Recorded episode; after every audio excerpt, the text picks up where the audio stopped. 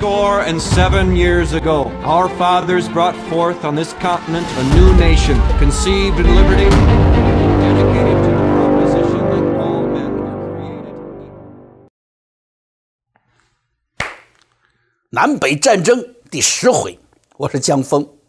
欧洲的十九世纪并不太平，饥荒、革命，还有那折腾人的拿破仑，而大量的移民啊，就从欧洲啊搬迁到了美国。其中有百分之九十呢是留在了北方。那当然嘛，这北方城市化、工业发展的大工厂，需要劳动力。现代文明与欧洲先进理念相同啊，人待得住。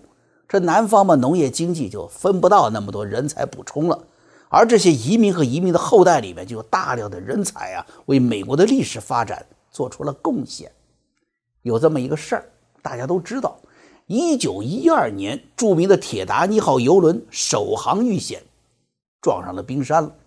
很快，这船长研判：哎呀，这庞然大物要沉了，守不住了。于是发出求救信号。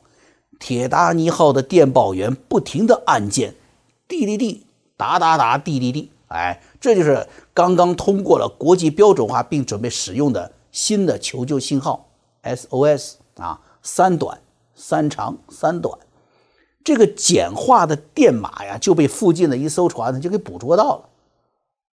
哪来的？哪来的电报？泰坦尼克？哎，那是一艘永不沉没的游轮呢，这不是一个玩笑吧？心里这么嘀咕着，但是还是最快的赶到了现场。冰天冷水下呀，是救下了很多的幸存者。这泰坦尼克实在是太有名了，它的沉没也太有名了。这下子好嘛，老百姓不太听说的摩尔斯电报出了名了。什么是摩尔斯电报呢？就是用一种简洁的方法来表达二十六个字母，还有十个数字啊，通过点、划和停顿来组合这个字母。因为这个三个动作呢，可以通过电报机这个对点的这个开合来实现，让每个字母和标点彼此独立的编码发送出去。这种标识不同符号的方案呢，这摩尔斯申请了专利，就叫做啊我们熟悉的美式摩尔斯码。这是通讯史上最成功的编码，用最简练的形式表达内容。这编码当中啊。不光是有数字和这个字母，它有时通过这个数字的组合惯例啊，可以代表某种特别的意思，哎，挺有趣儿。你像，比如说数字八八，哎，这数字八八的不是中国人，是中国人喜欢发嘛，喜欢发发发财嘛，这不是，它代表什么意思？叫做 kiss and goodbye，哎，吻别的意思。那么这个数字八呢，就是三长两短啊，就是。哒哒哒滴滴，哎，怎样？很好记是吧？三长两短，你要三长两短了，咱就吻吻别吧，哎，这意思好记，对吧？这发电报的人呢有要求，平时啊你不能老喝酒，这喝酒喝多了，你你端杯子你都晃，对吧？你发电报的话全是哒哒哒滴滴，哒哒哒滴滴，哒哒哒滴滴，人一来了，你你就一嘴酒气，谁跟你吻别呀？对吧？呃，上一回啊就说了。林肯领导的北方联邦啊，出师不利，华盛顿的居民还现场吃野餐、看演出呢。观战结果的好嘛，丢人丢大发了，众目睽睽之下输了第一场仗。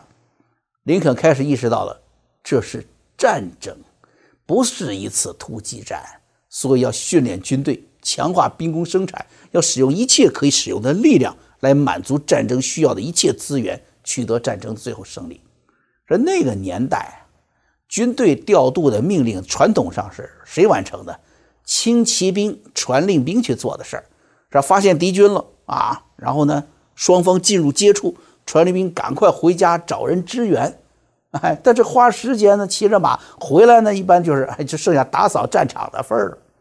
军队的反应速度啊，就成了赢得战争的关键。有什么好办法呢？这还有比马？跑得快的牲口吗？就在林肯的一筹莫展的时候啊，战争部长求见总统先生。我们北方一直在用摩尔斯电报来调度火车，战争部也在学习这个技术。我敢发誓，这家伙在传递消息上啊，比四个蹄子的战马跑得快多了。哟，Interesting，这个摩尔斯电报吃什么草料的，能跑得比马还快呀？这战争部长都觉得头有点晕了，怎么林肯这个水平啊？咱们这是玩笑啊！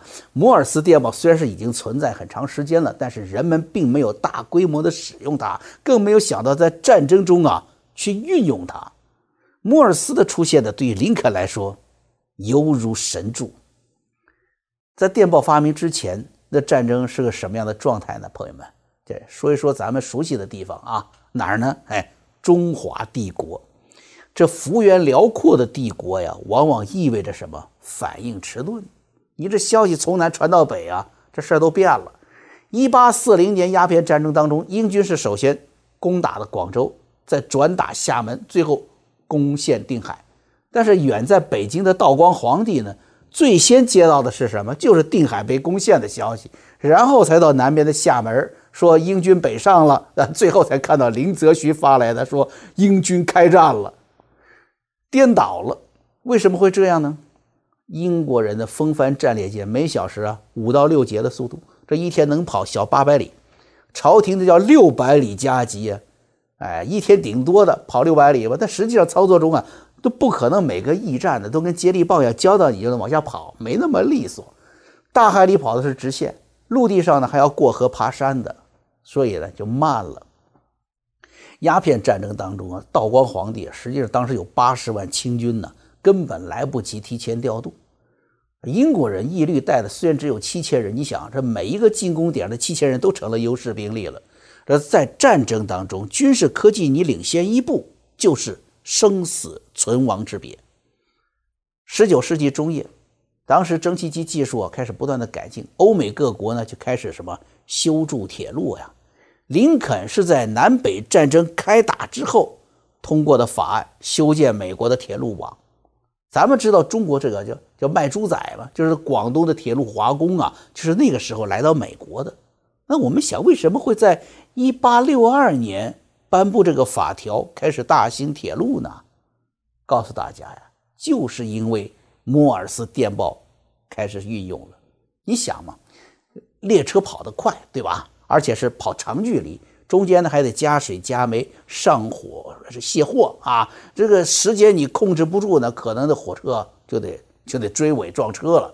你要想不追尾，就必须保证在各站之间呢有个调度，说我们这火车加好煤往前走了，你呢赶快。也开动是吧？就这么来，但是十九世纪铁路运输是很尴尬的，运输的速度第一次超越了通讯的速度，所以你看，人类当时患了一场叫社会瘫痪症，就代表着人的神经系统啊，这个通讯呢不发达了，却长了一个发达的四肢，你还是干不了活，还容易出乱子。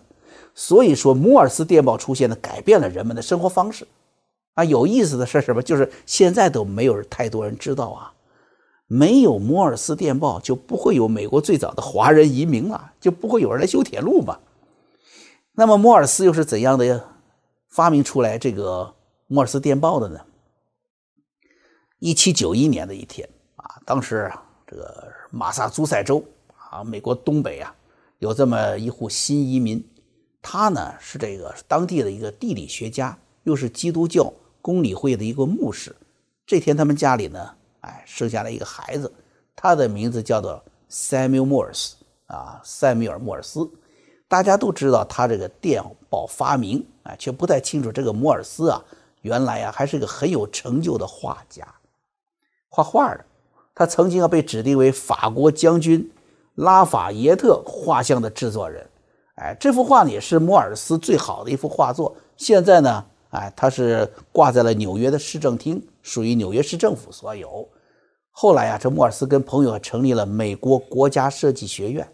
莫尔斯自己呢，当然就担任了第一任的院长，在这个位置上干了十六年，所以他在艺术上是有成就的。莫尔斯还一直想给国会大厦这个这个圆顶啊，他画一幅这个壁画啊，从来没有过机会。这莫尔斯是没有想到啊，他在放弃艺术梦想的一百年之后呢，纽约大都会博物馆为他办了一个个人画展，展出了他最好的六十幅画。一八二九年，三十八岁的莫尔斯在朋友的资助下，是来到了法国、意大利，还有瑞士学习油画。三年后，他登上了一艘从北这个法国北部开往纽约的游船，叫萨利号。那个年代啊，科技进步，工业进步，这人类的智慧好像是突然间被唤醒了一样，大量的发明创造都在那个时代涌现。人们是通过几百年的科技文明啊，唤醒了自己的灵魂似的，突然高扬着头颅，自信的扩展对世界的探索。哎，你看现在倒挺有意思的。现在要说的科技更发达了，说科技互联网时代来了嘛，却又开始低垂着高贵的头颅了。你整天低头划手机呢，是吧？贴一个点一个赞，就干这个事儿了。说莫尔斯那个年代跟现在不一样，那个时代人们是高谈阔论啊，哲学新发明。啊，智慧在人们之间呢流动。摩尔斯呢就在这个航行中呢，就被有关电磁学的话题吸引住了。乘客中有那么一位博士，告诉莫尔斯说，电磁感应现象如何如何。啊，莫尔斯一听这好啊，就构思了很多关于电报机的草图。他下船之前呢，就团对这个船长说了，用不了多久，我就会发明电磁电报机。啊，船长说：“啊，恭喜你，你最好啊，好好画你的画吧。”还不相信他呢。三年过去了，莫尔斯画了无数张的设计草图，也做了无数次实验，最后呢，失败。这积蓄啊也花完了，生活十分艰苦。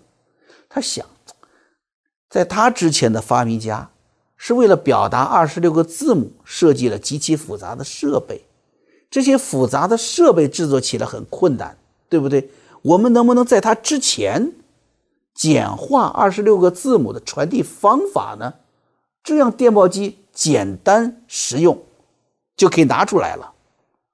与莫尔斯合作研究的是纽约大学的化学教授盖尔。哎，你看过去的人才有意思啊！化学教授，哎，就开始了搞物理啊。当然就不用说莫尔斯了，更牛，画家来搞电报。照现在呢，肯定是属于不务正业的这个坏孩子了，对吧？但是美国社会啊，他鼓励每个自由人的创新，这个社会细心的用专利制度来呵护每一项发明。于是，化学家和画家联手做成了摩尔斯的第一个电报系统。在电报专利里面，你看啊，有盖尔的一部分发明权呢。这有了摩尔斯电报以后呢，哎，摩尔斯就着手研制啊电报机。一八三七年九月四号，莫尔斯造出了第一台电报机，一个电键啊，一组电池，按下电键，电流通过；按键时间短就是点，按键时间摁住了不发不撒手，代表的线啊。收报机呢稍微复杂一些啊，电磁铁啊一些附件组成的，电流通过的时候，电磁铁产生磁性，并由磁性控制一支笔，在一张纸上记录下点或者是线。这发报机啊，有效工作当时这个距离只有五百米。后来的莫尔斯对这个发报机进行了改进，一直到了一八四三年，莫尔斯向国会申请三万元的资助。在那个年代，三万元是个巨款，啊，钱呢还批下来了。他说要在华盛顿的巴尔的摩两个城市之间呢，架设一条四十英里的电报线，来收发电报。国会呢，当时还是经过了激烈的辩论啊，最后呢。同意给了他钱，啊，同意给钱。第二天上午呢，这个专利局长叫做他的女儿啊，叫做安妮。这安妮来到了莫尔斯的住处，对他说：“我来这是恭喜你的叔叔，恭贺我什么？呀，因为这个安妮啊，他父亲这个是这个莫尔斯的这个啊好朋友同学。安妮说，国会批准了给你的资助了。莫尔斯很高兴，说你是第一个来通知我这个好消息的。”你可以选一条消息，第一个通过我们的电报线来传播。安妮说：“那好啊，那我要好好想想啊，用什么话？”那琢磨了一下，说：“嗯，那咱们就说，上帝创造了如此的奇迹。”一八四四年五月二十四号，摩尔斯在华盛顿的国会大厦中啊，用他倾注了十亿年心血研制成的发报机，向四十里外的巴尔的摩。发出了人类历史上第一份电报，内容就是安妮要求的那句话：“上帝创造了如此的奇迹。”一百二十年后，啊，一九六四年，人类第一次向太空发射通讯信号，第一句话也是这一句：“上帝创造了如此的奇迹。一八六六年，第一条永久性的跨洋电报电缆在大西洋底啊成功完成铺设。电报呢，极大的改变了战争形势，改变了新闻传播和发行模式，从而改变了人类的生活方式。今天，你可以在这个纽约中央公园呢找到摩尔斯的雕像。一八六一年，美国爆发南北战争。